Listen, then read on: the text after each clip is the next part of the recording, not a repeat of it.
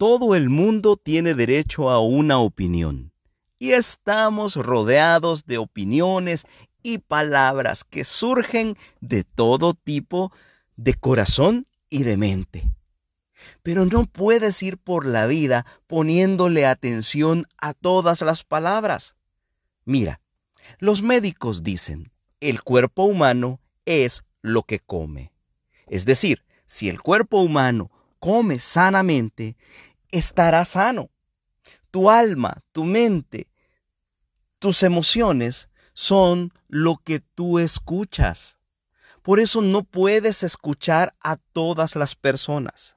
Así como escogemos los alimentos sanos para estar sanos de nuestro cuerpo, tenemos que escoger las palabras correctas para estar sanos de nuestra alma.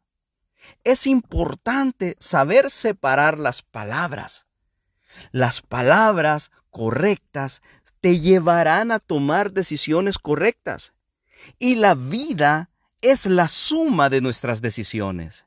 Es decir, entre menos nos equivocamos, entre más acertadas son nuestras decisiones, llevamos una vida más pacífica, más próspera y más llena de bendiciones.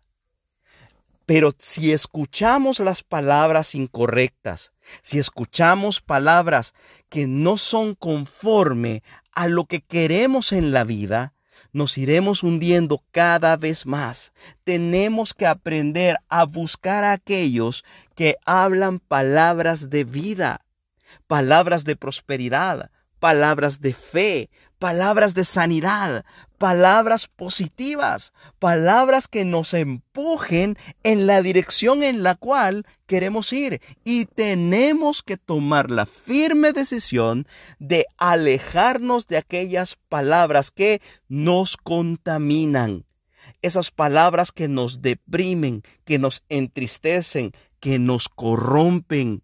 Tenemos que aprender a decir que no a esas personas que quieren contaminar nuestra alma y nuestro corazón y nuestros pensamientos con palabras de muerte.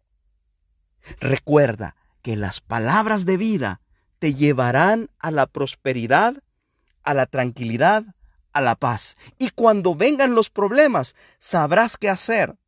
Sabrás sobreponerte a los malos días. ¿Y quién mejor y qué mejores palabras que las de Jesús? Literalmente la Biblia dice que las palabras de Jesús son espíritu y son vida. Por favor, busca a Jesús y sus palabras te llevarán a la vida que siempre deseaste. Soy Ramón Santín y nos vemos muy pronto.